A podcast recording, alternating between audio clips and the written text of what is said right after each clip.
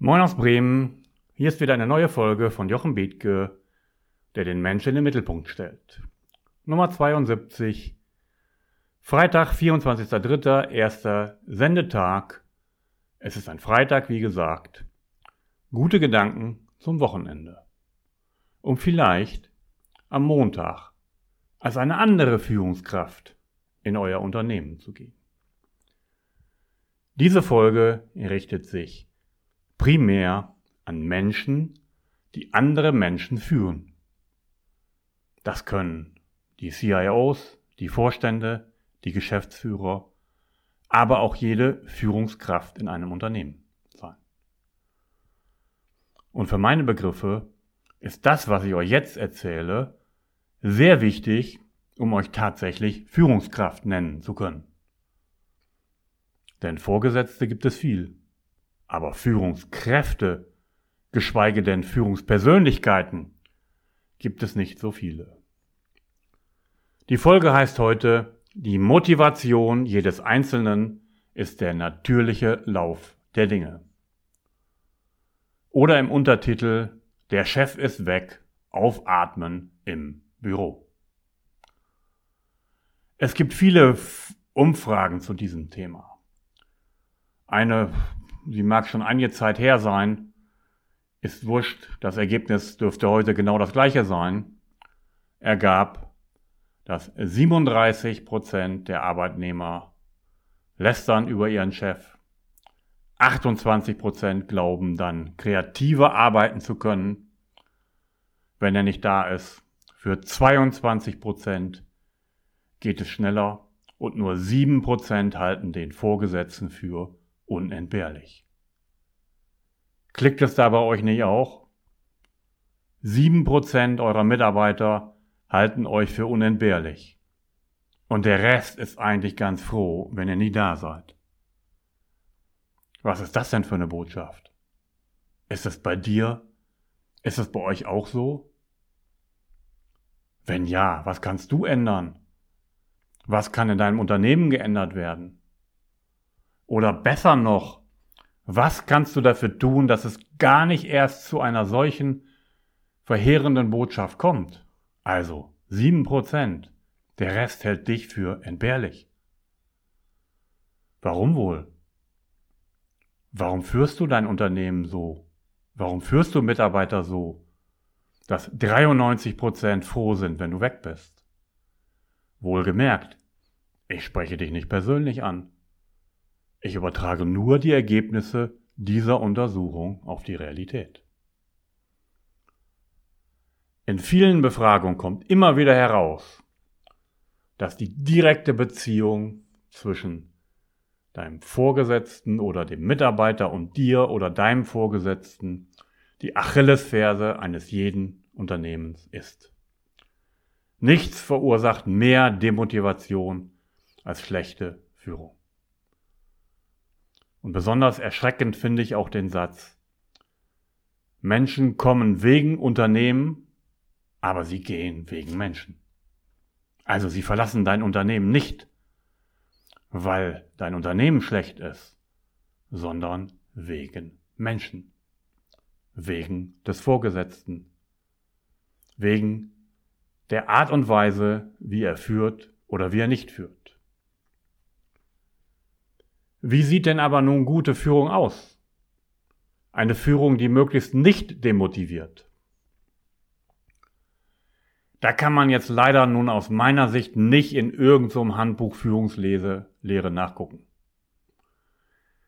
Viele Menschen wünschen sich das zwar. Ich habe jetzt viele Veranstaltungen auch in der Havana Lounge erlebt. Die Menschen wollen sich nicht damit beschäftigen, was sie innerlich anders tun müssen, Sie wollen so bleiben, wie sie sind und wollen am besten einen großen Katalog mit Tools, was sie zu tun haben, wenn 1, 2, 3, 4, 5.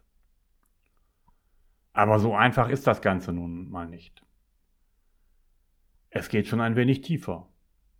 Und wenn du diesen Schritt tust, wirst du irgendwann merken, dass Führen eine Grundeinstellung ist und es gar nicht so sehr auf Tools und Technik ankommst. Denn um gut zu führen, um richtig zu führen, musst du dir zunächst einmal klar sein, welchem Menschenbild du folgst. Folgst du dem Menschenbild von Calvin, von Augustin, die dem Menschen eine korrupte Natur unterstellen, die ihn für arbeitsscheu und faul halten und den man anprügeln muss, damit er arbeitet. Wenn du das tust, sorry, kann ich dir hier auch nicht helfen. Das ist nicht die Art der Führungskräfte, die ich anspreche. Das führt nur zu Frust. Und das sind die Führungskräfte, deretwegen Menschen Unternehmen verlassen. Viel sinnvoller ist es, dem Menschenbild zu folgen, was die Neurobiologie in den letzten Jahren entwickelt hat.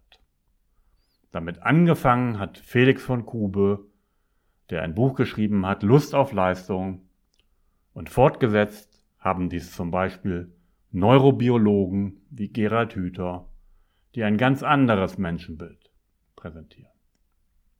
Und danach ist die Motivation jedes Einzelnen der natürliche Lauf der Dinge. Jeder Mensch hat Lust auf Leistung und eine motivierende Führung besteht darin, ihm eben diese Lust nicht zu nehmen. Man kann es ganz einfach sagen, wenn ich gefragt werde, motivier mal meine Menschen, lautet meine Gegenfrage sofort, und was hast du denn getan, um sie zu demotivieren? Denn Lust auf Leistung und Motivation ist in jedem Mitarbeiter angelegt. Der Mensch ist von seiner Stammesgeschichte her nämlich auf Leistung programmiert. Der Urmensch musste täglich 30 Kilometer und mehr für Nahrung laufen. Und Triebe und Instinkte haben sich über Jahrmillionen entwickelt und bestimmen auch heute noch unser Leben. Wir arbeiten und ticken immer noch nach Verhaltensmustern wie vor 100.000 Jahren. Wir sind nicht auf Nichtstun programmiert. Das ist Quatsch mit der Natura corrupta, mit der Arbeitsscheu des Menschen. Wir sind auf Anstrengung, Kampf und Gefahr angelegt. Der Mensch ist von Natur aus aktiv und nicht faul und träge. Wenn er das ist, findet er nicht die optimalen Arbeitsbedingungen. Dann gibst du sie ihm vielleicht nicht. Es ist nämlich durchaus möglich, Anstrengung mit Lust zu erleben. Eine interessante Tätigkeit, bei der kreative und kooperative Potenziale eingesetzt werden können, verschafft Lust. Wir erleben Anstrengung dann mit Lust, wenn wir Herausforderungen bestehen, Probleme lösen, Risiken bewältigen können und dafür Anerkennung bekommen. Aus verhaltensbiologischer Sicht kann man daraus so etwas wie die Naturgesetze der Führung ableiten. Erstens Flow organisieren. Jeder kennt die Lust, die mit der Lösung eines Problems oder der Bewältigung einer Gefahr verbunden ist. Das völlige Aufgehen in einer Tätigkeit nennt man Flow-Zustand. Die Arbeit musst du daher möglichst so organisieren, dass dein Mitarbeiter in ihr individuell eine angemessene Herausforderung findet. Sonst ist die Angst, die Herausforderung nicht zu schaffen, oder im umgekehrten Fall Langeweile die Folge. Wenn du als Führungskraft deine Mitarbeiter für unselbstständig hältst, dann werden sie es auch sein. Wie du es in den Wald hineinrufst, so kommt es auch heraus. Jeder Chef bekommt die Mitarbeiter, die er verdient hat. Hältst du sie für Kleinkinder, verhalten sie sich wie Kleinkinder. Die Erwartung niedriger Leistung produziert niedrige Leistung. Das sind nicht per se Low Performer, wie es so schön heißt. Du machst sie dazu. Nicht zutrauen steht auf der Spitze der De Demotivationsskala und beginnt fast immer bei dir als Führungskraft. Das zweite Prinzip lautet Anerkennung verschaffen. Anerkennung ist eine permanente Führungsaufgabe. Das hatten wir nun schon mehrfach. Anerkennung und Wertschätzung. Einmal Kritik musst du durch fünfmal positive Botschaften ausgleichen. Nur so stimmt die Bilanz auf dem Wertschöpfungskonto. Und als drittes, was du tun musst, ist Bindung zu erzeugen. Bindung ist ein weiteres starkes Motiv. Persönliche Bindung ist lustvoll und stärkt das gemeinsame Handeln. Führungskräfte sind gut beraten, wenn sie mit Maßnahmen zur Verstärkung von Bindung nicht gerade geizen.